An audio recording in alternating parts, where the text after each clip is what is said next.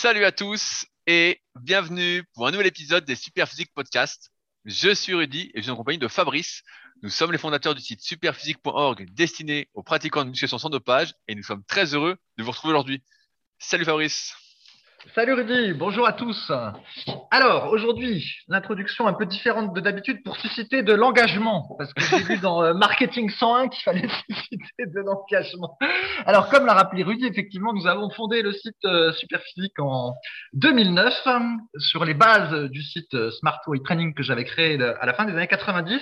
Et donc notre mission, c'est d'être pourfendeur des idées reçues sur la musculation et de promouvoir la pratique de la musculation dans des bonnes conditions de santé et de longévité. Alors depuis 2009, on a créé des tas de choses euh, autour de ce site et euh, notamment notre gamme de compléments alimentaires Superphysique Nutrition qui est notée sur la fiche Google My Business 5 sur 5 avec 46 avis. Alors en fait, il n'y a pas beaucoup d'avis parce que ça fait pas tellement longtemps que j'ai ouvert la fiche. Voilà pourquoi il n'y en a que 46. Nous avons aussi l'application SP Training qui est disponible sur le Google Play qui a 440 commentaires et la note de 4,4 sur 5.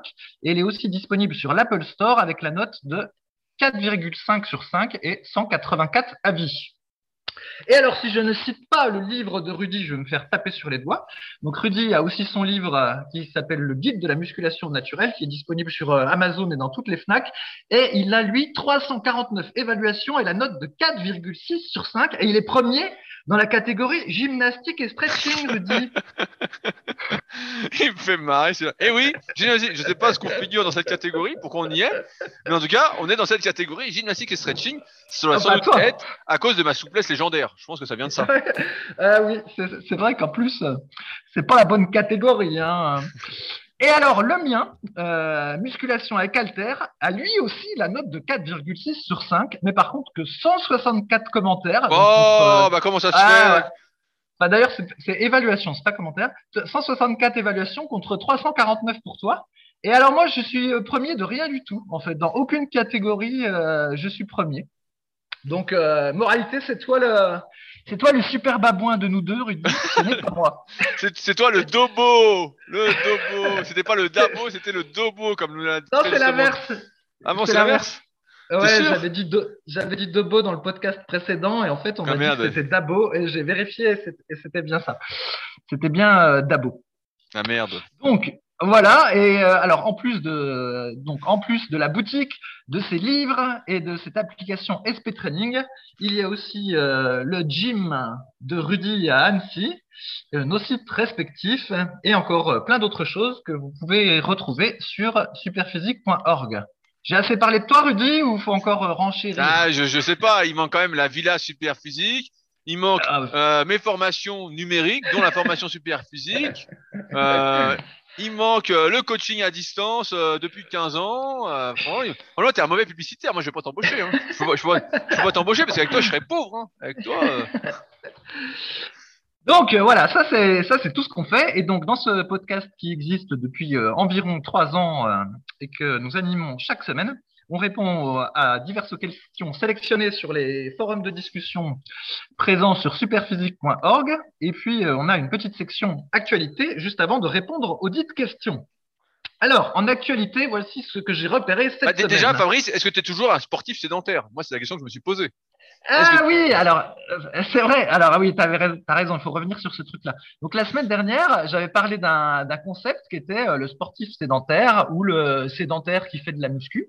Et en gros, l'idée était de dire que quelles que soient les activités physiques qu'on pouvait euh, pratiquer sur notre temps libre, dès lors qu'on était assis une dizaine d'heures quasiment tous les jours de la semaine, ça faisait de nous un sédentaire, d'où le concept de sportif sédentaire. Et euh, bah, il y a quelqu'un qui a renchéri là-dessus puis qui nous a mis des liens vers euh, des vidéos euh, YouTube sur le sur le sujet là. Et ben, moi j'ai pas vu les vidéos parce que ça me saoule, mais Rudy apparemment il les a regardées et oui, disait la même chose. Exactement, c'est exactement ça. Il parlait de la même chose que nous. On dit, du style si vous courez quatre fois par semaine une heure, et ben le reste du temps que vous êtes assis, forcément vous êtes sédentaire. Voilà, et donc c'est vrai que c'est un peu euh, contre-intuitif, mais euh, donc comme quoi le concept euh, dont on avait parlé, bah, il est peut-être pas si marginal que ça, vu qu'il y en a d'autres personnes qui y ont pensé également. Mais c'était pas ça dont je voulais parler. Je voulais parler du Nutri-Score, Rudy. Est-ce que tu te souviens ce qu'est le Nutri-Score? Eh ben, cher Patrice Carmouze, je ne m'en souviens pas. Peux-tu m'expliquer? Bon, bah alors, pour la faire rapidement, L'idée, c'est que sur chaque euh, produit euh, alimentaire qui n'est pas euh, un aliment tout simple, style banane, pomme et tout ce que vous trouvez au rayon fruits et légumes, eh ben, il y a une petite étiquette avec une note qui va, je crois, de A à E, il me semble. Peut-être peut-être F, bon, peu importe. Et en gros, A, c'est euh, une bonne note, ça veut dire que le produit est globalement euh, bon pour la santé, on va dire, donc euh, pas trop calorique, pas trop de sel, pas trop de graisse saturée, tout ça. Et puis, bah, quand le produit il a une mauvaise note, donc la pire, donc c'est soit E, soit F, selon ma mémoire, et ben là, tu as, je sais pas moi, une espèce de barre chocolatée bourrée de, de graisse, de sucre et très calorique. Et comme ça, l'idée, c'est que les gens qui n'ont absolument aucune connaissance en diététique, et eh ben ils font leurs courses et puis bah, ils voient d'un coup d'œil euh, ce qui est plutôt euh, à consommer puis ce qui est pas à consommer. Et en fait, ça faisait longtemps qu'il y avait des gens qui voulaient que ce Nutri-Score soit obligatoire. Les lobbies avaient fait pression pour que ça le soit pas. Forcément, parce que du coup, il y a des tas de choses qui allaient être mises en exergue, notamment bah, les céréales pour petit déjeuner. Quand tu mets le Nutri-Score, elles sont euh, pas terribles du tout, même si elles sont présentées comme diététiques. Donc bref, ça freinait des quatre fers, mais néanmoins, eh ben, le Nutri-Score va être obligatoire euh, au 1er janvier 2022, euh, et même s'il n'est pas parfait, il sera quand même mieux que la situation antérieure. Donc moi, j'accueille ça plutôt comme une bonne nouvelle. Et alors, ce qui est rigolo, c'est que bah, y a des, producteurs de fromage en fait, qui font du lobbying pour que leur fromage n'ait pas l'étiquette euh, du Nutri-Score.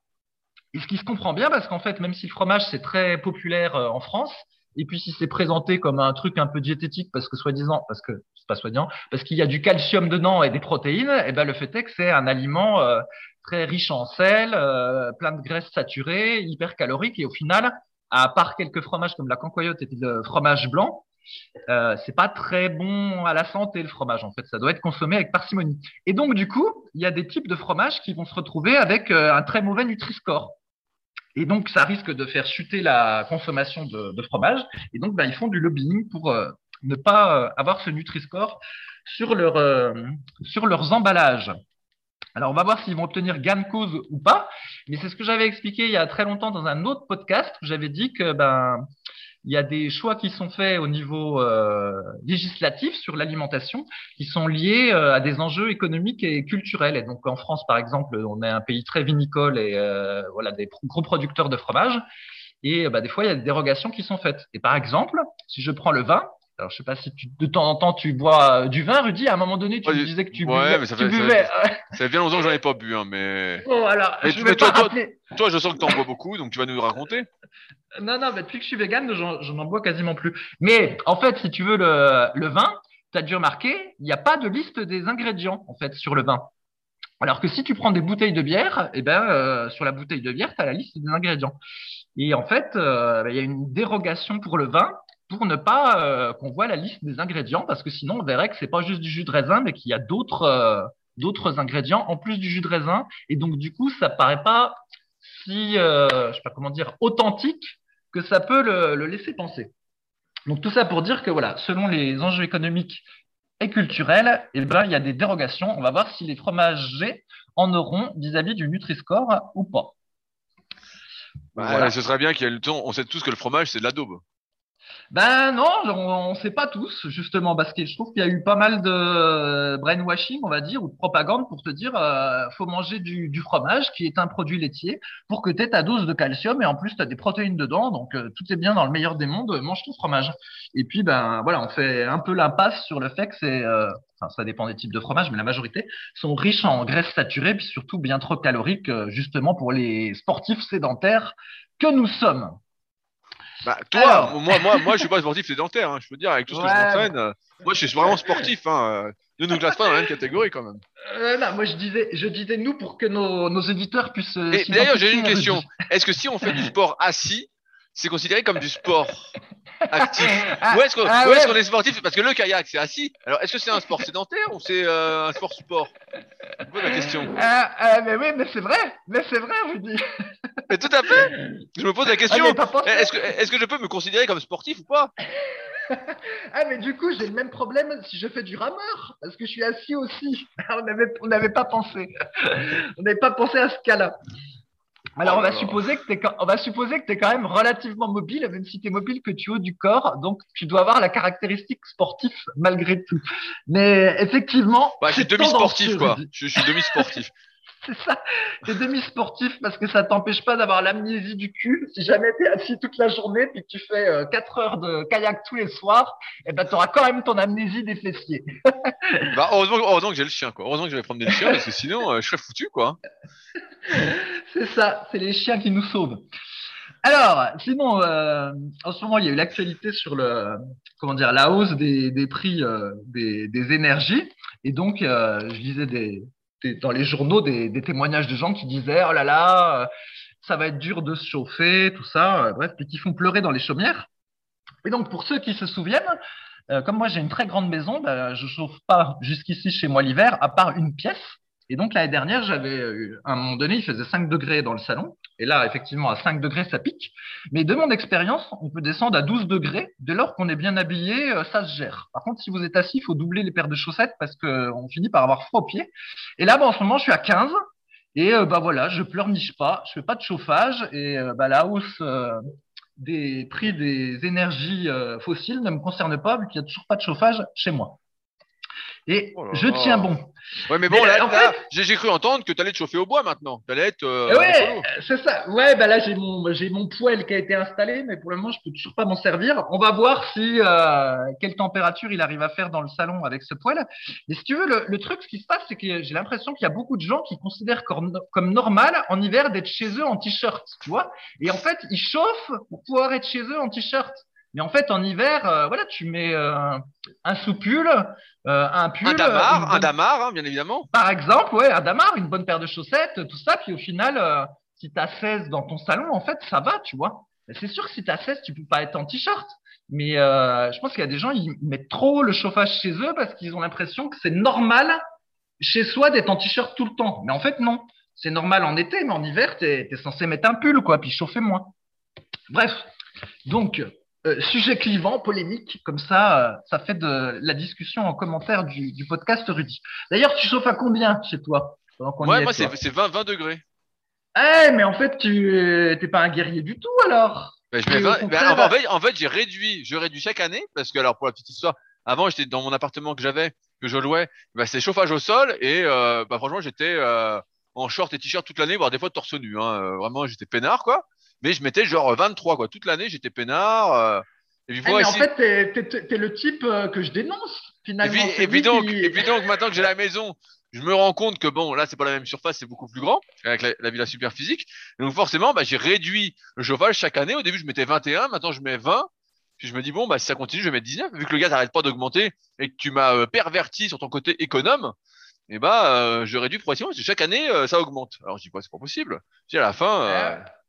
Eh ben dis donc, s'il faut encore que je me tape 5 années de podcast pour que tu descendes à, 15 degrés. Ah bah non, bah non, 15 euh, degrés, il est fou. Non mais 15 degrés.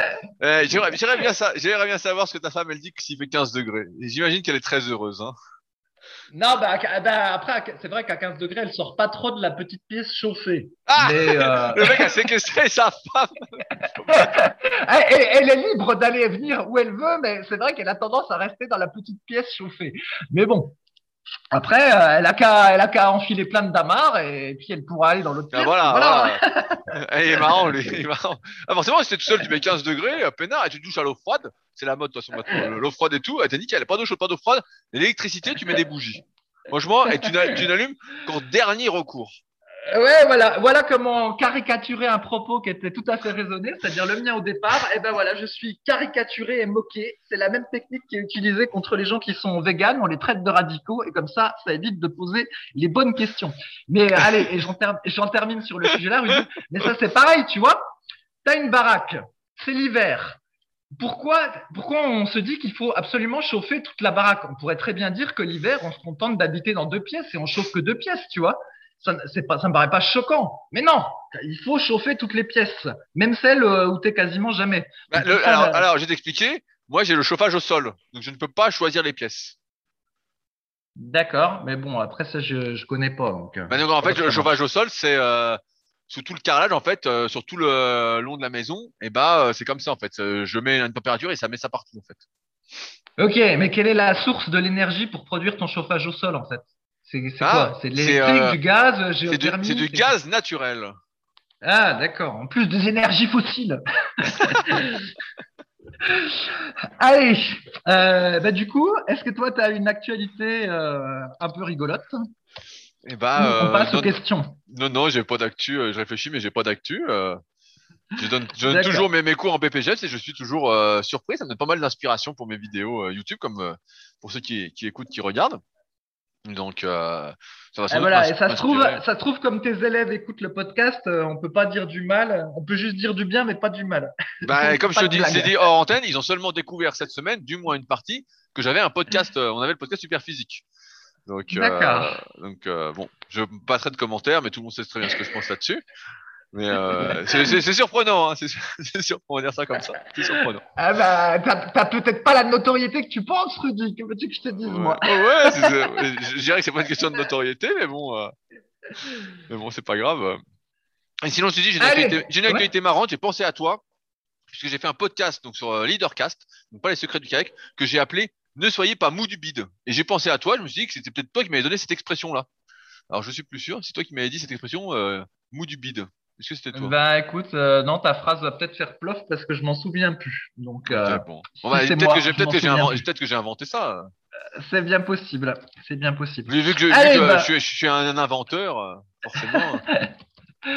Eh bien, pour une fois, il n'y aura pas beaucoup d'actualité, ça fera plus de temps pour répondre aux questions. Alors, vas-y, Rudy, première question identifiée sur les forums super, super physiques. Donc, je rappelle les derniers forums du web de musculation, consacrés en plus à la musculation naturelle. Et euh, c'est marrant parce qu'il y a 20 ans, il y avait un, nouveau forum tous les jours ou presque. Et maintenant, on est bien plus que nous. Donc, comme ça, euh, c'est réglé. Alors, une question de Replicate qui nous dit Bonjour à tous. Je pratiquais depuis un an, un an et demi des tractions en pronation et supination, des pompes, etc. Suite à une séance classique, j'ai senti un craquement à l'épaule gauche. Je précise que je m'échauffe bien, que je fais des tractions lentes, que je ne me laisse pas tomber ou autre, que j'essaye de faire les choses bien. J'ai tout de suite arrêté la musculation. Je ne pouvais plus monter mon bras gauche à plus de 90 degrés. Blocage douleur pas mécanique. Mon médecin m'a diagnostiqué une tendinite, rien de choquant. Trois à quatre semaines après le début de cette tendinite, la douleur au lever du bras avait un peu diminué, mais des craquements plus crépitements ont commencé à se faire entendre dans l'articulation de l'épaule, plus douleur côté épaule, parfois même à la clavicule. J'ai reconsulté mon médecin, qui pensait à un arrachage du cartilage de l'épaule ou autre joyeuseté. J'ai fait radio, RAS, échographie, un reste de très légère calcification mais presque plus rien, IRM, RAS, pas d'inflammation, tout était normal. J'ai donc vu un médecin du sport qui, pour lever le doute, m'a prescrit un autre scanner. À part une variante du labrum, pas d'arrachage, inflammation ou autre. Bref, les craquements douleurs continuent, pas de cause articulaire, mais cela me rend fou de ne rien faire. À la vue de l'arthroscanner, mon médecin du sport était rassuré et m'a proposé du kiné, selon elle, conflit musculaire, tendon ou autre, en me disant pour me réconforter, si un truc était pressant, soit c'est mineur, soit tous ceux qui ont fait les examens sont vraiment mauvais. Bref, pas de diagnostic vraiment certain et kiné pour équilibrer l'épaule au cas où. Euh, bref, kiné depuis une semaine, mais je n'y crois plus trop et je n'ai plus trop de patience. Quelqu'un a déjà vécu ça. Merci de votre lecture. Fabrice, qu'est-ce que qui se passe pour alors, déjà, alors, alors, je, te, laisse faire le côté, euh, gueulard, moi je ferai la réponse, la vraie réponse.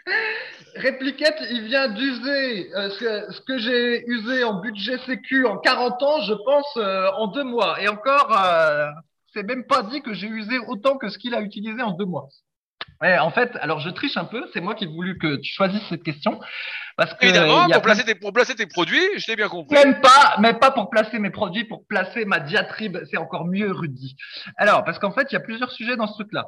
Déjà, on voit une énième fois une blessure, euh, enfin des douleurs à l'épaule à cause des tractions.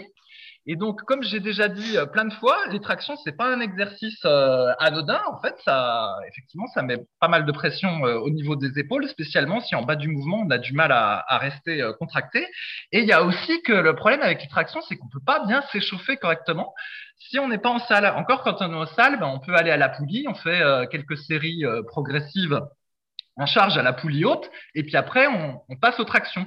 Et si vous vous entraînez chez vous, euh, à moins d'avoir des élastiques pour vous délester, et eh ben dès, la, première série, en fait, vous, n'avez pas d'échauffement, puis vous travaillez avec votre charge, on va dire maximum, c'est-à-dire votre poids de corps. Et du coup, bah, c'est vrai qu'au niveau de l'épaule, c'est pas terrible de mon point de vue, parce que vous sabotez l'échauffement. Il faut imaginer, en fait, mettons quelqu'un qui est capable de faire 10 tractions avec son poids de corps, c'est comme si euh, vous, commenciez votre série de développé couché, en étant, si vous êtes capable de faire 10 à 80, en faisant directement 10 euh, à 80, quoi. Personne fait ça. On commence par faire, euh, je sais pas moi, une 20, une 20 à 20, 15 à 40, etc. Ah merde, faut pas que je dise etc. Oh là là là là, hey, eh, on va devoir faire les comptes, hein. Ça fait du En gros, si on suit l'article échauffement du site Superphysique avec ses magnifiques calculateurs pour l'échauffement. Voilà. C'est ça. en gros, en gros pour tous les exercices, on, s'échauffe spécialement pour les exercices polyarticulaires. effectivement, avec les exercices au poids de corps, particulièrement les tractions, euh, ben, on, ne peut pas. Et donc, du coup, ben, je pense que ça favorise la, les blessures. Et donc là, la, une blessure à l'épaule typique. Donc ça, c'est le, le, premier point que je voulais euh, souligner. Mais après, Rudy complétera sur cette partie. Euh, d'ailleurs, si tu veux, tu peux même euh, compléter tout de suite pour que nous fassions un, échange euh, oratoire. un échange oratoire Non, mais c'est marrant parce que justement, ce matin, avec une partie des élèves en BPGEPS, on a fait le dos et justement les, les, tractions. Et ce que je savais déjà et ce que j'explique souvent dans les podcasts ou en vidéo, c'est que la majorité des personnes n'ont pas la capacité déjà de faire des vraies tractions en utilisant le dos.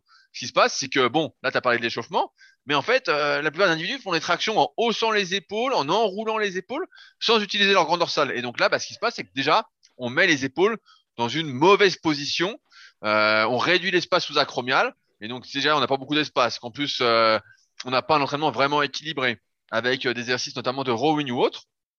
Et eh ben là, c'est sûr qu'on va se niquer la coiffe du rotateur et qu'on va avoir mal aux épaules. À terme, c'est sûr. Et c'est pour ça qu'on recommande, comme tu l'as dit, bah, au, moins de s'échauffer à la poulie ou d'autre part, bah, de faire ces séries à la poulie jusqu'à être suffisamment fort pour pouvoir faire des belles tractions avec le dos, avec les épaules abaissées, parce que sinon, euh, bah, c'est sûr que ça peut que mal finir. Sans compter tous ces problèmes avec les bras au-dessus de la tête, où on se rend compte, et moi je me rends beaucoup compte maintenant, là comme j'apprends les, mouvements aux, élèves, euh, tu mets, vous pouvez mettre votre bras en l'air, vous mettez de profil face à un miroir, les deux bras en l'air, et vous regardez jusqu'où vous pouvez aller sans cambrer le dos, sans compenser, et vous allez vous rendre compte que bah, la majorité d'entre vous ne peut pas aller avec les bras euh, à la verticale, euh, vraiment euh, parallèle au corps. Vous allez avoir les bras légèrement devant. Et donc là, vous comprenez que quand vous vous suspendez à la barre fixe, hein, en faisant ça, vous êtes dans une position que vous pouvez pas avoir en fait, et que si vous forcez pour l'avoir, vous allez vous niquer.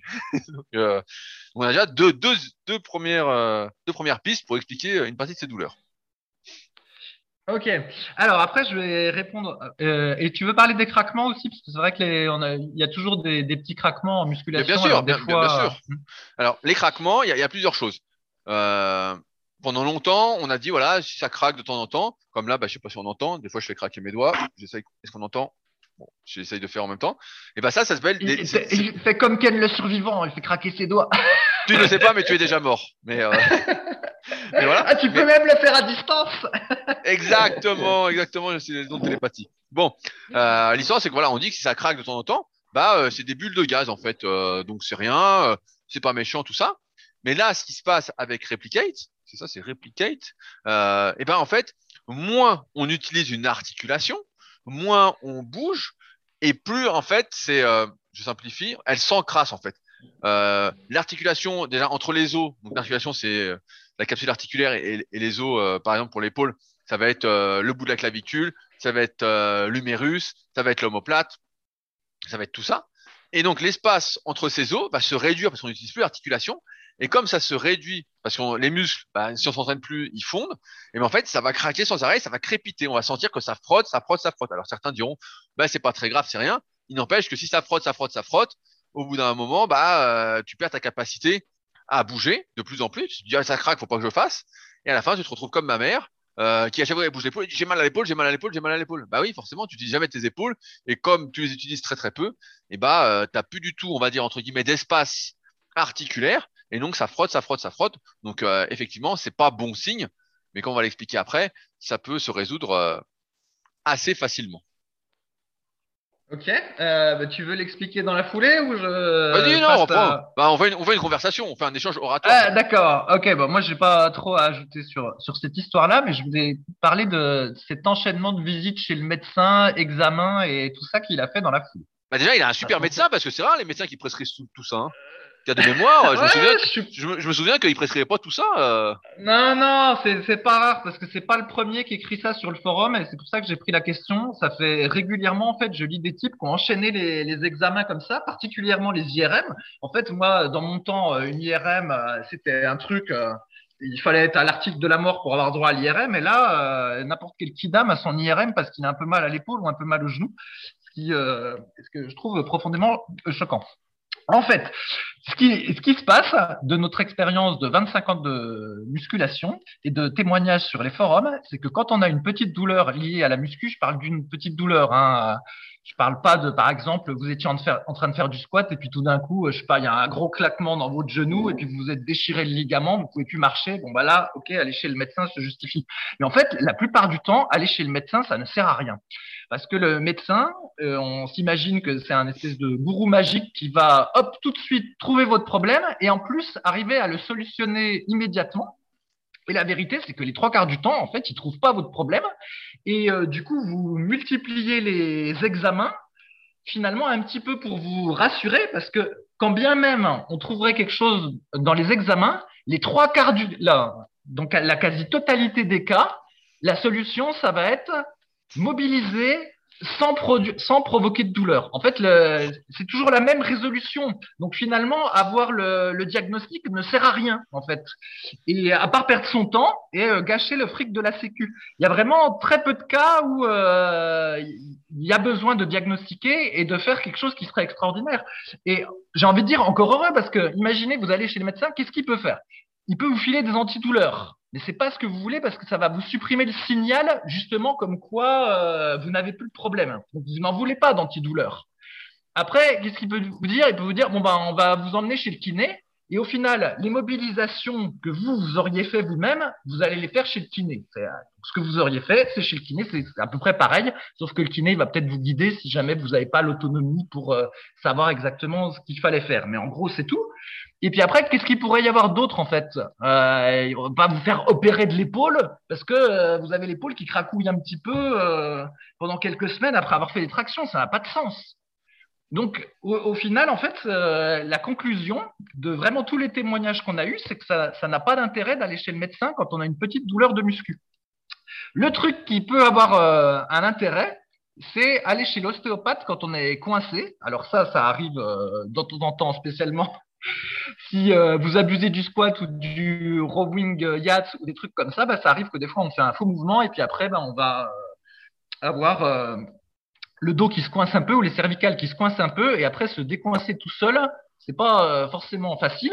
Et donc du coup, quand on va chez l'ostéopathe, il peut nous, nous décoincer. Et ce que j'ai remarqué dans mon cas d'ailleurs, c'est que les quelques fois où je me suis coincé dans ma carrière de pratiquant, on va dire, c'était même pas pendant la séance, c'était souvent le lendemain en faisant un truc con. Alors, typiquement, par exemple, ça va être, euh, voilà, imaginons que je fais une séance où je bombarde euh, le squat arrière, j'ai le dos euh, bien raide après la séance, je suis très fier de moi, tout ça. Le lendemain, j'ai encore le dos bien raide et tout d'un coup, je vais me pencher en étant assis pour faire mon lacet. Je vais prendre une position normale, un petit peu bizarre et là, ça va faire clac. Et là, hop, j'ai le dos qui va se coincer. Et là, impossible à résoudre tout seul sauf à aller chez l'ostéopathe. Donc ça peut être un cas comme ça, où il y avait déjà eu un cas où pareil, j'avais fait, euh, je sais pas quoi, du rowing yacht ou quelque chose, j'avais le dos tout tendu, et euh, je prends mon chien et je le porte sur la plage arrière de la voiture, mais du coup en me penchant un petit peu sur le côté, en faisant une légère torsion du dos, et paf, un petit, euh, une petite décharge, et puis à nouveau j'étais coincé, et bref, là il a fallu aller chez l'ostéopathe. Donc en fait, et il y a d'autres témoignages comme ça sur le forum où ça arrive qu'on se coince et où là l'ostéopathe effectivement il y a une, un diagnostic et une résolution immédiate et là ça vaut la peine d'y aller. Mais pour les douleurs, les trucs un peu style tendinite, les craquements, les ou les toutes petites sciatiques qui sont progressives, en fait, ça, ça sert à rien d'aller d'aller chez le médecin, de mon expérience, et en fait, vous, vous perdez votre temps. Et alors, on va voir si Rudy, tu, tu corrobores ça puisque je te rends la parole. Oui, non, mais évidemment, évidemment. Bah, de toute façon, comme, comme euh, tu vois, tu as enchaîné sur ce que j'allais dire, mais effectivement, la, solution dans la plupart des cas, c'est de bouger. Là, l'erreur de Replicate, en fait, c'était d'arrêter de s'entraîner. Alors, certes, il avait mal, il pouvait pas lever le bras à plus de 90, mais il pouvait lever le bras jusqu'à 80, par exemple. Donc, ce qu'il aurait fallu faire, c'est lever le bras jusqu'à 80, continuer à faire les mouvements qu'il pouvait faire, et progressivement, en s'entraînant à monter à 80 degrés, puis à 85, il aurait pu aller à 90 sans douleur, puis ensuite à 95, à 100. En fait, il aurait regagné son amplitude, sauf si il y avait vraiment un problème comme une euh, rupture du sud-épineux ou de, du sous, de l'infra-épineux. Je me perds avec les nouveaux termes parce que nous, on a les anciens termes. Euh, je vois ça des fois en cours. Mais euh, voilà, s'il y avait vraiment une grosse rupture, mais là, là, il le saurait. Là, il aurait mal comme un chien. Là, il pourrait plus bouger du tout. Là, ce serait vraiment la merde. Mais c'est vrai que dans la majorité des cas, ce qu'il faut, comme tu l'as dit, c'est mobiliser en fait. C'est surtout pas s'arrêter. Pendant longtemps, on a pensé que le repos c'était le pire. Et d'ailleurs, bah, mes éléments BPGS ont parlé d'un, il y a un médecin euh, assez âgé qui est intervenu dans la formation et qui leur a dit, bah voilà, si vous avez mal au tendon, faut surtout pas étirer, faut prendre du repos. Mais ça, c'est les trucs des années 80. Ça, c'est les trucs des années 80. Maintenant, on sait très bien que aussi bien le tendon qu'une articulation, qu'un muscle, c'est en perpétuelle adaptation. Et comme on est le reflet de nos habitudes, moins on bouge quelque part, moins on l'a, et donc plus on a mal. Et là, en fait, il se rend compte euh, finalement que il a, il a perdu du temps. Maintenant, maintenant, il va le savoir. Mais qu'il faut toujours bouger, bouger, bouger. Le pire, c'est de rien faire, sauf si on se casse quelque chose. Voilà. Là, euh, si on se casse le poignet ou si euh, vraiment on se déchire un muscle, il y a une rupture. Là, voilà, c'est l'opération. Mais dans la plupart des cas, en fait, c'est pas anormal ce qu'il explique euh, que les examens euh, révèlent rien. Forcément, parce que la plupart des douleurs qu'on a sont d'origine mécanique, c'est-à-dire musculaire. C'est-à-dire c'est un conflit musculaire qui se passe. On sait par exemple que pour qu'une articulation fonctionne bien, euh, il faut d'une part les muscles agonistes et antagonistes, donc de d'autre de l'articulation, qui est à peu près la même force. Nous, comme on est toujours antériorisé, on a toujours les épaules en avant, on est toujours mal assis, on est toujours euh, plein de personnes sont bossues, elles sont sur ordi. Et eh ben, on dit qu'il faut faire beaucoup plus de tirages horizontaux, donc d'exercices de rowing, pour justement muscler le trapèze moyen, muscler le trapèze inférieur, euh, l'arrière d'épaule, pour vraiment avoir les épaules en arrière et compenser ça. Et on y arrive si vraiment on met l'accent sur le dos. Donc c'est pour ça que d'un point de vue santé, on recommande ça. D'autre part, il faut également être capable d'activer ces muscles-là à force de ne pas activer certains muscles, je pense notamment au trapèze inférieur, ben, il y a des personnes, en fait, elles ont toujours les épaules hautes. Quand elles font un rowing, euh, même si on leur dit, bah voilà, serre les omoplates, abaisse les épaules, elles n'y arrivent pas parce qu'elles ont comme une amnésie musculaire. Moins on utilise un muscle et euh, moins on est capable de l'utiliser. C'est pareil pour les articulations. Et donc là, on voit aussi que là, il nous a pas bien dit son programme, mais s'il fait des tractions, voilà, je, fais des tractions, je fais des pompes, et ben là, on voit tout de suite qu'il y a un problème en fait la majorité des individus, comme je disais tout à l'heure, n'est pas capable de faire des tractions de manière correcte. Donc, à chaque fois qu'ils font des tractions, ils sont en train de se niquer. Voilà, ils sont en train de se détériorer. Les pompes, bon, bah, on peut dire à la rigueur qu'il les fait bien, euh, voilà, il travaille bien son grand dentelé, il a ses mots-plates libres, tout ça, c'est bien, voilà. Mais en fait, euh, il est toujours en train d'antérioriser, en fait. Et comme on est, comme je disais, toujours avec les épaules en avant, toujours avec une mauvaise posture, en fait, euh, c'est très très facile de se retrouver avec un problème mécanique, avec des muscles qui ne s'activent pas alors qu'ils devraient s'activer parce qu'en fait, on les utilise pas, et d'avoir ces déséquilibres agoniste antagoniste et donc finalement d'avoir des douleurs qui ne se voient pas à l'IRM parce que c'est pas une tendinite, c'est un terme générique qui n'existe plus vraiment. On parle de tendinopathie maintenant, mais ça se voit pas forcément. Euh, que pareil, voilà, si c'est pas vraiment, là il parle de qualifications qui, peuvent se voir, mais s'il n'y a pas de déchirure non plus, ça se voit pas. Et donc c'est un problème quand il se met en action, bah tout s'active pas comme il faut. Et là forcément, bah ouais, il a des douleurs et ça se voit pas à l'examen. Mais la solution, comme tu l'as dit, bah voilà, c'est de bouger. C'est euh, bouger, bouger, bouger. Euh, ne soyez pas euh, sédentaire sportif. Ne soyez pas, j'ai envie de dire, euh, mou du bide, comme je le disais dans les Leadercast. Quand vous avez un problème, il faut agir tout de suite. souvent, on me demande, on me dit, mais comment tu fais J'en parlais avec les élèves il y a une semaine ou deux. Ils disent, ouais, comment tu fais pour pas avoir de douleur, pour avoir de trucs? Ben, je, Comme je disais la semaine dernière. En fait, je fais plein de trucs. Dès que j'ai un petit point quelque part, ben, j'attends pas que ça passe, en fait. Des fois, j'ai des points dans les trapèzes. Sur le kayak, on a souvent les épaules hautes s'il y a des vagues ou des trucs comme ça. Ou des fois, le, le rhomboïde un petit peu. Mais dès que je sens la douleur, je me lève de ma chaise, je prends la balle automassage super physique. Donc cette super balle, je crois qu'on la fait plus. Mais pour ceux qui l'ont, les collectors. Et je vais contre un mur et je me masse à fond avec. Et je me masse, je sais pas, deux, trois minutes, et donc ça passe un peu. Et après, tout de suite après, ben, je bouge. Je bouge, voire euh, je bouge même quand je suis en train de me masser le bras et tout pour que ça passe en fait. Jamais rester inactif face à quelque chose qui nous arrive. Si on est euh, et euh, bah, je suis un peu salaud avec Replicate, un assisté, bah forcément, ça peut être que de pire en pire en fait. Ça peut être que de pire en pire. Et là, le, le kiné, alors après, il y a des kinés quand même qui sont très très bons, hein, j'en connais, euh, qui sont quand même euh, des, pointures, notamment sur l'épaule.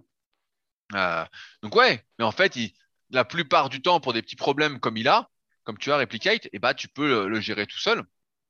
C'est des choses d'ailleurs que j'ai expliqué, que j'ai montré euh, dans la formation super physique épaule, pour ceux qui s'intéressent sur mon site rudicola.com, qui résout bah, la majeure partie des problèmes, en fait, qui aide à remettre de l'espace, on va dire, euh, acromial, et qui en même temps bah, va permettre de travailler sa rotation externe, parce que on n'a pas parlé de ça, mais il y a un gros problème entre les rotateurs internes et externes de l'épaule, sachant que les rotateurs externes sont des tout petits muscles qu'on travaille pratiquement jamais, qui sont toujours, si on a les épaules en avant, ils sont toujours en étirement, donc c'est très dur de les activer. Euh, je, donne souvent un exemple comme ça, c'est que quand on fait des L-fly, donc c'est exercice de rotation externe, qu'on le fasse avec halter, avec poulie ou avec élastique, euh, si quand vous faites une série longue, ça vous brûle à l'intérieur de l'épaule, c'est que vos tendons sont pas en très bonne santé. C'est pas normal. Parce que normalement, l'infraépineux, c'est dans le dos que ça doit vous brûler. C'est un petit muscle du dos. C'est lui qui doit vous brûler dans le dos. Donc, si ça vous brûle dans l'épaule, c'est déjà qu'il y a un petit problème. Alors, c'est soit, bah, par exemple, euh, je dis il est abîmé c'est qu'il est en train d'être abîmé, en tout cas. C'est que soit, bah voilà, il manque de force, soit vous avez une mauvaise posture tout le temps. Entre guillemets, vous êtes tout le temps en train de l'étirer euh, malgré lui. Euh, il n'est pas assez fort en raccourcissement. Euh, mais voilà, il y a plein de trucs comme ça qui permettent de dire, bah, en fait, on a tous plus ou moins de déséquilibre et qu'il faut vraiment lutter contre des déséquilibres pour pas avoir de douleur. Mais en fait, il n'y a pas besoin de faire d'examen ou pas. Hein. En fait, c'est assez simple. Sauf en cas de vraiment, je vais dire, paralysie, vraiment, on entend claque ou vraiment un truc grave. Mais sinon, la plupart du temps, quand on remet sa santé dans les mains de quelqu'un d'autre, on se, euh, on donne sa confiance un peu euh, à tort et à travers, et on voit bien ce que ça donne avec euh, l'industrie. Tout à l'heure, Fabrice parlait du Nutri-Score et, du fromage. Hein. On voit bien comment ça tourne. Et tout à l'heure, on va parler un petit peu de gainer aussi. quand il nous arrive quelque chose, si on veut prendre soin de soi, il faut d'abord compter sur soi-même. Et là, dans le cas de Replicate, eh ben, ça implique d'une part eh ben, de bouger, voilà, de faire des trucs basiques. Et si c'est pas, de prendre quelqu'un qui est vraiment spécialiste de l'épaule et qui va vraiment lui faire les tests et lui dire, bah voilà, il y a ça, ça qui va pas, mais il faudrait déjà en savoir plus sur son entraînement. Parce que là, euh, là, avec ce qu'il dit traction et pompe, bah ouais, ça c'était, s'il fait que ça, c'était prévisible qu'il nique. Hein. Franchement, c'était pas. Euh, j'aurais juste dit c'est une question de temps. C'est comme faire du squat ou du soulevé de terre, c'est qu'une question de temps. La, semaine dernière, j'ai fait ma vidéo euh, là-dessus sur YouTube, et il y a des gars qui m'ont deux trois trolls qui sont venus, on dit oui, moi ça fait 20 ans que je du soulevé de terre, tu dis n'importe quoi, blablabla. Et euh, j'étais là, mais je dis, ouais, ouais, si, tu veux. Euh, je dis, nous, euh, avec les formes superphysiques, on en a vu tellement se défoncer. Et sont, comme je disais, c'est pas compliqué. Hein. Rien que de mettre la barre sur le dos au squat, pour la majorité, majeure partie des gens, c'est déjà difficile parce qu'ils ils sont pas capables de serrer les omoplates et, on va dire, d'étirer suffisamment les muscles rotateurs internes comme les pectoraux. Donc, ils n'arrivent déjà pas à bien mettre la barre et donc ils compensent et donc ils finissent par sneaker. Donc, assez facilement. Et sans parler, encore une fois, de la descente, de la gestion du bassin, de la position du dos, euh, de l'affection de cheville, etc., euh, etc. Ah, il a dit etc. etc. Oui, mais là j'avais le droit. j'avais le droit là. Tout ce que j'ai parlé, je me suis dit j'ai le droit ce coup-ci. Allez, alors pour les épaules, moi j'ai un accessoire qu'on appelle un shoulder horn. Oh, eh oui, Mais alors, c'est un truc je l'ai jamais vu dans les salles de muscu, ce machin-là, en fait. Euh, il a même fallu que je le commande sur internet sur un site italien. À la base, même, je l'avais racheté à, à Michael Gundil. Alors oh, bon, ça va être difficile. Ouais, eh ouais, à la base, je lui avais racheté. Donc, je vais expliquer. En fait, c'est quelque chose qui permet de faire des L-fly en étant euh, debout et euh, les deux bras en même temps. Donc, en gros, on a, le, on a une espèce d'accessoire qui va permettre de garder le bras parallèle au sol en étant soutenu et de pouvoir faire le mouvement de L-fly euh, voilà, en, étant debout. Et en fait, c'est, moi, je trouve qu'il est vraiment pas mal cet accessoire-là. Et donc, je fais régulièrement 40 euh, à 50 reps avec une charge très légère et je sens que ça me fait euh, beaucoup de bien dans, dans l'épaule et exactement comme tu dis, je sens que ça me brûle derrière le dos. Et quand après je me regarde dans la glace, je vois qu'il y a une espèce de toute petite boule, tu vois, un peu comme les, comme les pros, qui montre que bah, je dois avoir l'infra-épineux qui, qui congestionne avec cet exercice. Et exactement comme tu l'as dit, si jamais euh, bah, j'ai, euh, comme j'avais eu un coup là en ayant fait trop le con au développé incliné, une tendinite à l'épaule, et ben quand je fais ce mouvement euh, de L-fly ou, ou shoulder arm, et ben ça me brûle, ça me fait une douleur au niveau de l'épaule et pas euh, à l'arrière du dos. Donc là, bah, c'est une mauvaise euh, mobilisation, vu que c'est une mobilisation qui crée une douleur. Donc quand c'est comme ça, comme on l'a vu, il faut pas faire. Il faut bouger, mais sans que ça génère de douleur. Il faut bouger autour de la douleur, comme tu l'as dit. Voilà.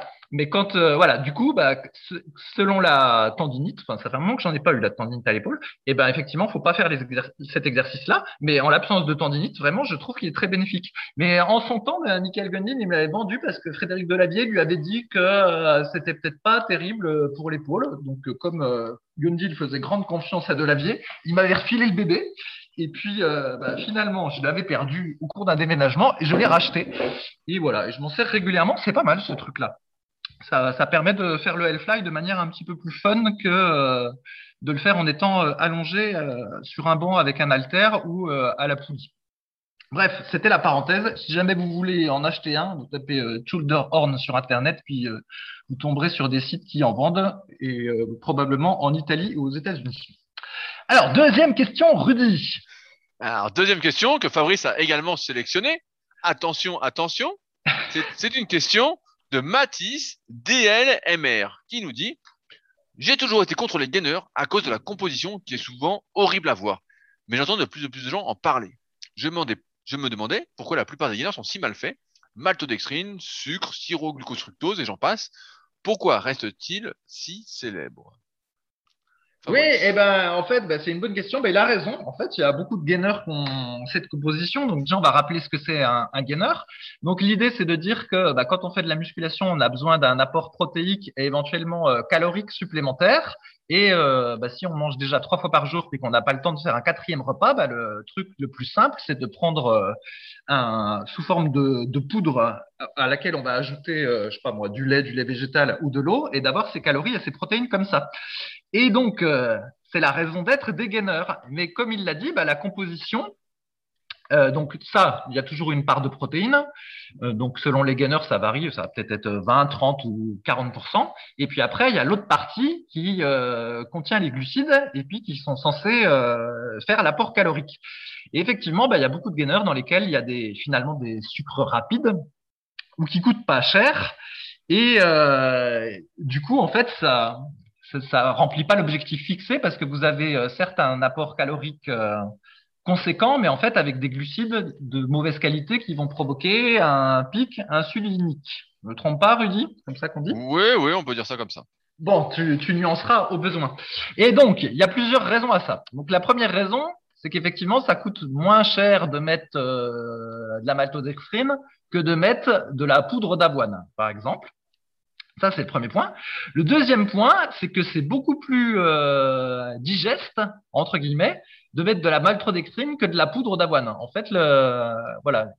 Donc simplement à la, digestion, ça va être plus facile et c'est plus facile d'en prendre beaucoup quand c'est euh, un sucre rapide de ce type-là. Et enfin, la troisième raison, c'est que donc là, on a parlé juste de la partie sucre, mais il rajoute aussi euh, beaucoup d'édulcorants en général dans ces gainers. Et ben, c'est que les gens, on a constaté sur la boutique Superphysique, en général, ils aiment bien quand les produits sont parfumés. Et donc nous, ça fait euh, trois ans ou quatre ans qu'on a notre marque maintenant, je me souviens plus. Et ben, on a fait euh, un espèce d'effort de pédagogie pour dire que ben, on n'a pas mis d'édulcorant dans nos euh, produits parce que euh, on n'en veut pas déjà parce qu'on consomme nos produits puis parce que c'est pas terrible pour la santé. Mais c'est vrai que bah, au, au, début, il y avait des gens qui étaient réticents parce qu'ils disaient bah ouais, vos produits sont moins bons que les autres en fait. Moi, j'aime bien quand il y a un goût, je sais pas quoi, un goût pêche, un goût banane. J'aime bien m'empoisonner, ça me fait plaisir de m'empoisonner. non, mais il faut pas se moquer, Rudy, parce qu'à un moment donné, nous-mêmes, si tu te souviens, on va aller, je veux dire comme moi pour pas parler de toi. Ouais, ouais on, va parler, on va parler de toi et ta prod sur ton café ou je sais plus quoi là. Euh, ouais, ouais. À un moment donné, on prenait de la whey parfumée. C'était il y a, il y a longtemps ça dit, il n'y avait pas encore tous ces produits euh, sans édulcorant. Et euh, bref, bah, nous aussi, à un moment donné, euh, on avait bien les parfums, mais des fois, ça, enfin, pour les gainers, c'est particulièrement, comment dire, excessif, on va dire, c'est particulièrement voyant ces histoires d'édulcorant. Et donc, il y a des gens en fait qui veulent que ce soit parfumé. Et donc, si vraiment tous ces gainers-là, ils se vendaient pas du tout, eh ben, probablement qu'ils seraient pas proposés. Mais le fait est, ben, qu'ils se vendent. Et donc, c'est pour ça qu'il y en a encore sur le marché. Après, évidemment, nous, c'est pas ce qu'on recommande. On recommande comme euh, gainer de mélanger de la poudre d'avoine, de la marque Superphysique Nutrition, avec euh, ben, une protéine euh, végétale, donc soit de la protéine de poids de Superphysique Nutrition, ou soit notre mélange de protéines végétales, encore de Superphysique Nutrition. Et pour le goût, ben, vous rajoutez, par exemple, du cacao en poudre et une banane si vous avez un mixeur, et hop, ça vous, ça vous fait un, un bon gainer avec des glucides qualitatifs. Euh, voilà. Je sais pas si tu veux compléter, Rudy. Oui, bah, je vais compléter rapidement, même si tu avais choisi la question et que tu as tout bien résumé. Mais c'est vrai que on se rend compte, et moi je le vois aussi euh, à la salle de Super Physique Gym, où des fois, bah, donc nous on a nos super BCA qui sont sans goût. Donc c'est sûr que quand on est habitué à euh, tout ce qui est édulcoré, tout ce qui est euh, exhausteur de goût, tous les trucs comme ça, et eh ben quand on mange quelque chose de, on va dire naturel, et eh ben on se dit putain mais c'est un drôle de goût, c'est bizarre et tout, comme si on était un peu désensibilisé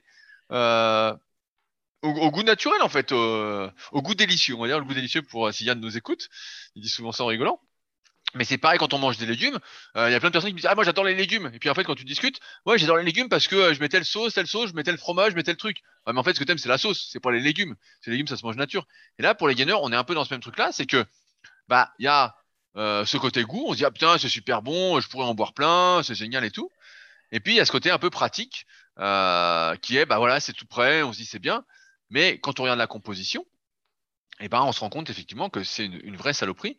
Et on se rend compte aussi de notre expérience que quand on se désensibilise aux édulcorants qui sont toujours à polémique, hein, euh, il suffit d'attendre 10-15 ans et puis euh, chaque nouvel édulcorant est, est, à polémique. Et d'ailleurs, même rien que le goût sucré sans apport de sucre, on pourrait en débattre un petit peu. Hein, c'est pas si sain que ça, à mon avis euh, et ben on, on, se rend compte qu'on retrouve finalement euh, notre sens du goût et qu'après on mange des légumes bah, assez facilement et qu'on trouve ça on va dire bon mais voilà meilleur qu'au premier abord. Que les super VCA super physiques bah, par exemple voilà les deux trois premières fois on se dit ah oui c'est bizarre mais en fait maintenant ça se voit seul. Et même maintenant sans mentir bah, je préfère boire ça que de boire un truc sucré. Parce que quand je buvais un truc sucré un truc aromatisé et ben en fait t'as envie de boire tout d'un coup. Tu dis putain mais c'est comme une drogue en fait ce goût sucré.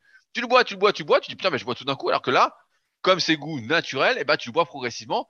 T'es pas happé, entre guillemets, par le fait que ce soit euh, super bon au goût. Et c'est pour ça qu'on milite depuis bien longtemps maintenant pour euh, une alimentation plus saine, sans édulcorants, sans exhausteur de goût, avec le moins d'ingrédients possible sur l'étiquette. Ce qu'on fait entre, en partie avec Superphysique Nutrition, où on cherche vraiment, bah, d'une part, à faire des compléments pour nous, pour notre santé, et en même temps à vous les proposer pour ceux que ça intéresse.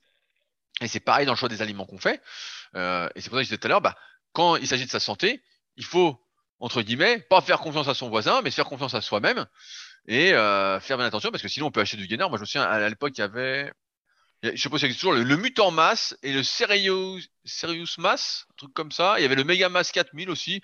Il y avait des trucs très très très populaires et les gens en buvaient, ils étaient contents, ils disaient ah, c'est génial. Et puis la pub c'était 1000 euh, calories par portion ou quoi. Mais bon, 1000, calories de merde, ça fait un physique de merde. En fait, faut, faut le dire.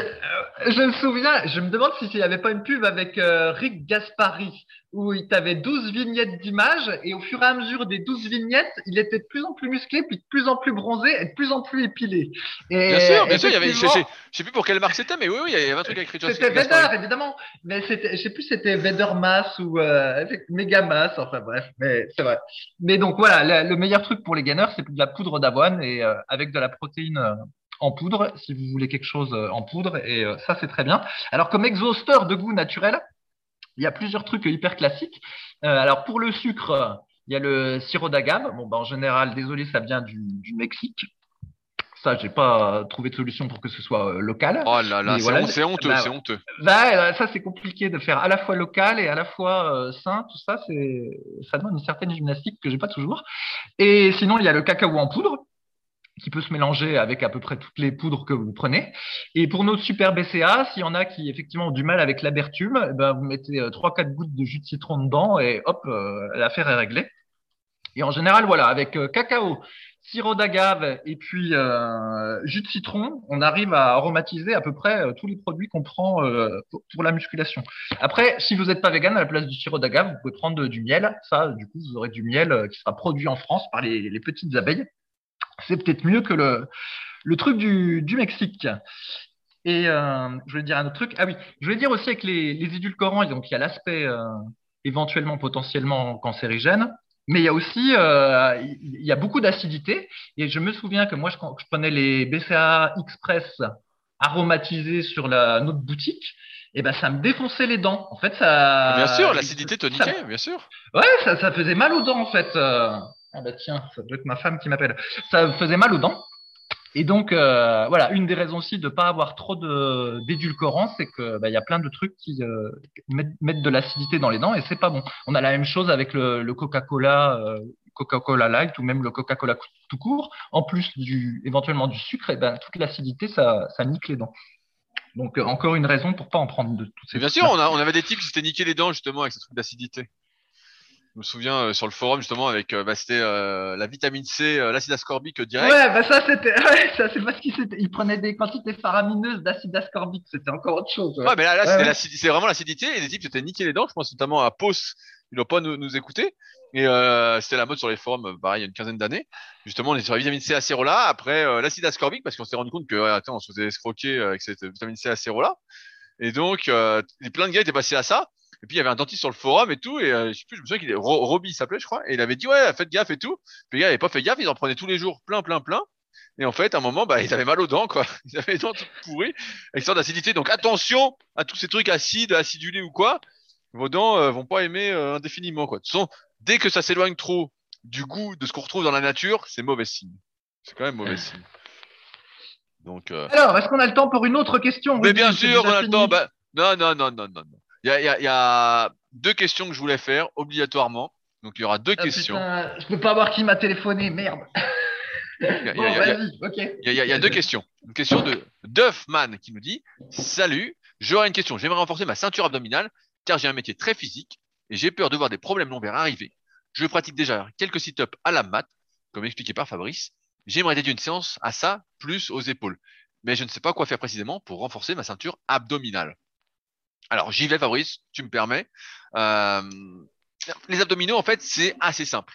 Pour renforcer déjà ces abdominaux, la base, c'est de s'assurer de pouvoir stabiliser sa colonne vertébrale. C'est la première fonction des, du grand droit, des obliques, du transverse. C'est d'arriver à les contracter conjointement et donc à, euh, on va dire, absorber les pressions, à euh, anti-bouger. Donc, c'est pour ça que, par exemple, pour ceux qui ont le tome 1 de la méthode superphysique, ce qu'on montre dedans, ce que je montre dedans, c'est la base, c'est le gainage. Le gainage, c'est l'isométrie, c'est faire la planche, par exemple, c'est faire le gainage oblique, c'est faire du gainage au banc à lombaire en position haute, c'est faire du gainage inversé. C'est d'abord ça, c'est d'être capable de résister à de flexion, à de l'inclinaison, c'est être capable de se gainer. Et quand on se gaine, ça veut dire aussi utiliser le transverse, donc expirer doucement, respirer. Ça, c'est la base pour se renforcer au niveau du dos.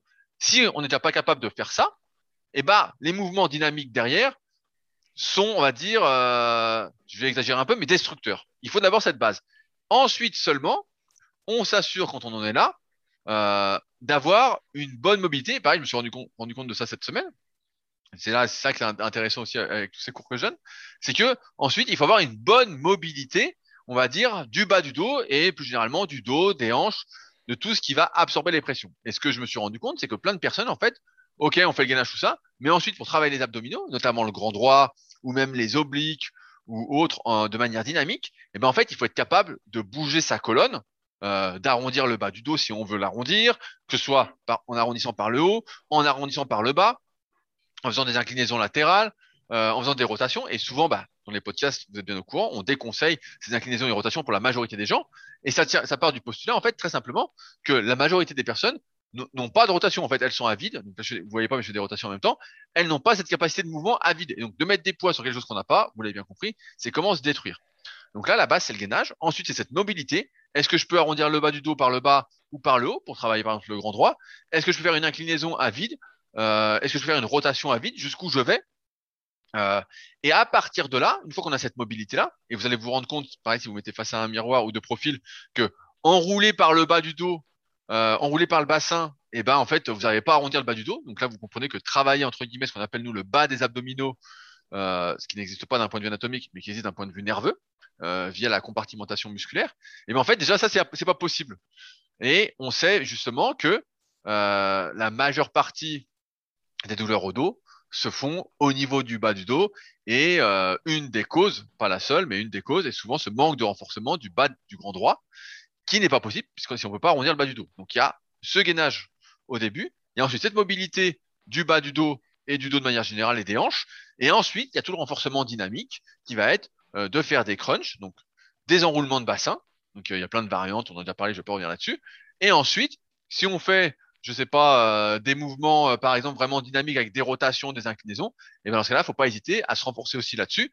Donc, les exercices abdominaux, ça se fait surtout léger, en application sans mettre trop de vitesse parce que, comme vous le savez, bah, il y a la colonne qui est en jeu et euh, mieux vaut entre guillemets mettre moins de mouvement, moins d'amplitude que trop d'amplitude.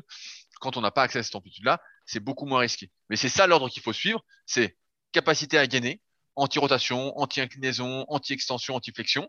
À partir de là, mobilité du bas du dos, on peut, peut se travailler en même temps. Et ensuite seulement, après les mouvements dynamiques pour se renforcer et dans les quatre plans entre guillemets donc enroulé par le bas enroulé par le haut euh, et euh, rotation inclinaison pour ceux qui en ont besoin. C'est pareil, donc ça c'est un peu plus dangereux et c'est comme ça que la plupart des gens d'ailleurs Sonic, c'est sur des rotations, sur les forces de cisaillement. Et euh, bon, on en a parlé la semaine dernière dans ma dernière vidéo YouTube, donc je vais pas revenir là-dessus.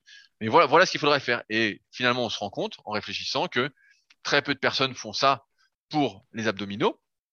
Et donc finalement, bah, on a un renforcement qui est après tout dépend encore une fois des activités qu'on fait mais un renforcement qui est peut-être pas optimal par rapport à ce qu'on fait. Si on fait du rugby, par exemple, il faut vraiment, euh, c'est l'exemple qui me vient en tête, il faut vraiment faire tout ça, sinon euh, vous faire des montées. Et enfin, sur les problèmes lombaires, euh, c'est pas parce que j'ai une super sangle abdominale que je vais pas avoir de problème lombaire. Encore une fois, il faut être capable d'avoir des bonnes hanches, parce que si j'ai des hanches pourries, euh, une amnésie euh, des fessiers entre guillemets, je sais pas les utiliser, et bah dès que je fais quelque chose sur mon dos, que je pense quelque chose, et bah tout la pression va aller sur les étages au-dessus ou en dessous. Donc soit je vais me niquer le genou, soit je vais me niquer les lombaires parce que mes hanches peuvent absorber les contraintes. Euh, donc il y a aussi un renforcement global à faire et ça passe par euh, encore une fois cette notion de de souplesse. Voilà, la souplesse c'est quand même la base. On entend souvent euh, sans arrêt, faut pas s'étirer, ça sert à rien les étirements, tout ça à chaque fois que je vois quelqu'un, je lui dis tu t'étires, il me dit non, et puis je lui dis bah tiens fais voir, et c'est une brique le type. C'est tu tapes dessus, tu dis putain euh, il a les muscles durs comme de la brique, euh, donc il a pas de souplesse déjà, et en plus bah forcément il a pas de mobilité derrière, donc il a pas de force non plus, donc il est dans toutes les bonnes dispositions pour sneaker. Donc il y a ce renforcement on va dire local, et après le renforcement général aussi qu'il faut voir pour entre guillemets se protéger. et puis en plus d'éviter bah voilà tous les exercices qu'on peut pas faire ou qui sont dangereux si on veut durer et pas sneak. Ouais, bah après, le, truc, c'est que dans le bâtiment, alors justement, pour avoir vu des gens euh, qui ont fait quelques travaux chez moi, eh ben, ils, sont plus ou moins forcés de prendre des positions pas possibles et des fois euh, avec des, poids. Et euh, à mon avis, quels que soient les abdominaux, renforcement, mobilisation que tu peux faire, il y a quand même pas mal de positions qui sont prises, qui, qui sont vraiment pas bonnes et que si tu les prends toute ta vie, ça va pas bien aller. Et donc, je pense qu'il faut essayer de réfléchir pour limiter au maximum les, positions mauvaises qu'on va prendre euh, dans le cadre de son activité. Éventuellement, même quand il y a des lourdes charges à porter, euh, pas hésiter à mettre une ceinture. Alors peut-être pas une ceinture de force de powerlifting, mais une ceinture de, qui, qui, va aider à soutenir le dos. Alors pas la mettre toute la journée parce que ça irait à l'encontre de les faire chercher. Au contraire, on aurait peut-être une atrophie de tous les muscles euh, qui soutiennent la colonne vertébrale parce que du coup, elle serait soutenue en permanence et c'est pas ce qu'on veut. Mais en tout cas, la soutenir quand il y a des, des efforts un petit peu difficiles. Et pour prendre euh, un exemple de mauvaise posture que j'ai vu avec les artisans qui sont venus chez moi il y a pas très longtemps. Donc en gros, il y avait un, un truc à porter du camion et euh, plutôt que de le mettre sur une rampe, d'utiliser un diable et de sortir le truc lourd du camion euh, par le diable et par la rampe, pour gagner du temps, en fait, chacun s'est mis euh, des deux côtés de l'arrière du camion. En fait, ils se sont saisis du truc qui était lourd, quoi, qui pesait 170 kilos, et puis ils l'ont attrapé comme ça et ils l'ont porté. Et en fait, le problème, c'est que la première étape pour se saisir de l'objet, eh ben, comme eux, ils étaient à l'extérieur du camion au sol et puis que l'objet, il était à l'intérieur du camion, en fait, ils ont dû faire une espèce de torsion du dos en, en, pour porter le truc. Tu, tu vois ce que je veux dire euh, Bien sûr, bien, tout à fait. Ils ont dû faire une torsion pour le prendre. Alors après, une fois qu'ils étaient face à face avec l'objet, puis qu'ils se déplacent avec, je sais pas moi, en, en, en, crabe ou quelque chose comme ça, allez, on va dire que ça va à peu près. Mais la première partie pour se saisir de l'objet, en fait, il y avait à la fois une torsion de la colonne vertébrale et en plus une pression sur le bas du dos. Et en fait, j'ai eu mal pour eux, quoi. C'est sûr que si tu fais ça euh, tous les jours, tu as beau avoir euh, des abdos en béton et, euh, je sais pas moi, le, la, la ceinture lombaire de Eddie Hall, je pense que tu vas te niquer parce qu'en fait, le, on n'est pas fait pour prendre des charges lourdes avec des torsions, quoi. Et euh, je pense qu'il faut essayer dans son activité de dire bah ça je fais pas, euh, je prends cinq minutes en plus et j'utilise un diable ou une rampe ou quelque chose comme ça, ou au moins mettre euh, une espèce de ceinture de soutien quoi, parce que sinon sinon j'avais mal au cœur quoi pour pour les mecs en fait. Moi ce qu'ils ce qu'ils ont fait, en fait moi je je l'aurais pas fait en fait, j'aurais dit mais vous êtes fous, faut, faut pas faire ça. Euh. Mais bon, ils, ils ont envie d'aller vite, ils sont pas forcément au courant de toutes ces histoires. Et, en plus c'est des mecs donc même s'ils disent pas, je pense qu'il y a un petit côté on est des, on est des mecs, voilà, on bosse dans le bâtiment, on n'est pas des shots, et hop. Bah ouais, voilà, c'est la même mentalité que nous on appliquait à la muscu, mais pour eux c'est encore pire parce que le faire, faire, faire le con sur un squat, euh, effectivement, tu peux te faire mal, mais encore quand ton squat il est bien fait, tu vois, t'as pas d'espèce de, torsion latérale. Vraiment, les torsions latérales sur la colonne avec une charge, c'est le pire qu'on peut faire. C'est vraiment horrible ça, faut, faut pas faire. Donc euh, voilà, tout ça pour dire que. Et je, vais rajouter, un truc parce qu'on entend de plus en plus que c'est pas grave d'avoir le bas du dos rond quand on fait ces exercices, que on peut se renforcer comme ça. En fait, que si on se fait mal, c'est qu'on n'est pas renforcé quand on est un peu dos rond. Et donc on voit des types qui se renforcent un peu euh, le dos rond, tout ça. Et là, bah, je, lisais dernièrement euh, le bouquin La Force de Zatiorski, qui a été traduit en français, qui n'est pas un livre que je recommanderais particulièrement, mais je suis tombé sur un graphique justement euh, intéressant, une petite étude, donc qui dit charge sur les disques intervertébraux lors d'un port de charge de 50 kg avec différentes méthodes. Donc il montre la façon qui est recommandée habituellement, où on va garder les courbures du dos, on va dire d'un point de vue anatomique physiologique normal, une légère cambre lombaire, une légère syphose euh, dorsale. Voilà, on va fléchir un peu les jambes. Et à l'inverse, il montre à côté bah, quelqu'un qui, euh, au lieu de garder ses courbures, va arrondir un peu le bas du dos. Euh, voilà. Et il montre la différence de pression. Donc, la, la compression sur le disque intervertébral lombaire atteint, quand on a le dos nickel, qu'on a 50 kg donc à bout de bras, on fait un soulevé de terre, 380 kg. Mais c'est réparti entre guillemets bah, sur tout le disque. Ça reste plat, voilà. Si on arrondit le dos, la pression, la compression monte à 630 kg. Sachant que euh, un disque intervertébral, comme on en parlait la semaine dernière, avec la gravité, avec euh, le vieillissement, avec euh, la perte d'eau progressivement d'hydratation de ces disques, et bah déjà on est voué à se tasser, on est voué à ce que l'espace se réduise. Et donc si en plus on fait ça de rond, bah, on comprend bien qu'à un moment, alors certains vont dire ouais mais moi j'en fais depuis 10 ans, j'ai rien, ça s'appelle une exception. mais si tu en fais régulièrement et que tu es toujours dans des positions comme ça, tu vas te niquer. Tu, vas te niquer, tu as le double de pression. Tu as le double de pression. Et à un moment, bah forcément, tu peux te renforcer autant que tu veux. Euh, les abdos, tout. Et à un moment, quand c'est pas physiologique, c'est pas physiologique. Point, en fait. Il n'y a pas de. et, puis en plus, là, là dans ton cas, on, suppose que la personne est parfaitement symétrique.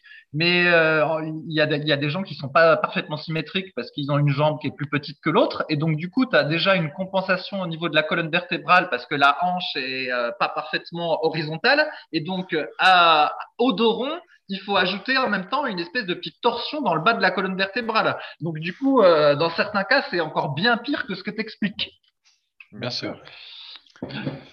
Donc ouais, ouais, c'est pas aussi simple que ça. Et pourtant, à chaque fois, je vois ça, de plus en plus, les gars c'est deux ronds, c'est pas grave, c'est pas grave. Non mais, c'est pas grave. Euh, encore une fois, ne faites pas confiance à des types euh, comme ça au pif. Euh, quand tout montre que faire les choses bien, c'est quand quand même plus intéressant et plus sécuritaire quoi. Et à un moment, il faut quand même avoir un peu de cerveau et de se dire, faisons gaffe. Des fois, on voit des types, ils font des trucs de rond à fond, et puis, euh, ils font 100 kilos, ils essaient d'arrondir le dos à fond, et puis, ah, nickel pour le dos, euh, je me sens bien et tout. Ouais, tu te sens bien pour l'instant.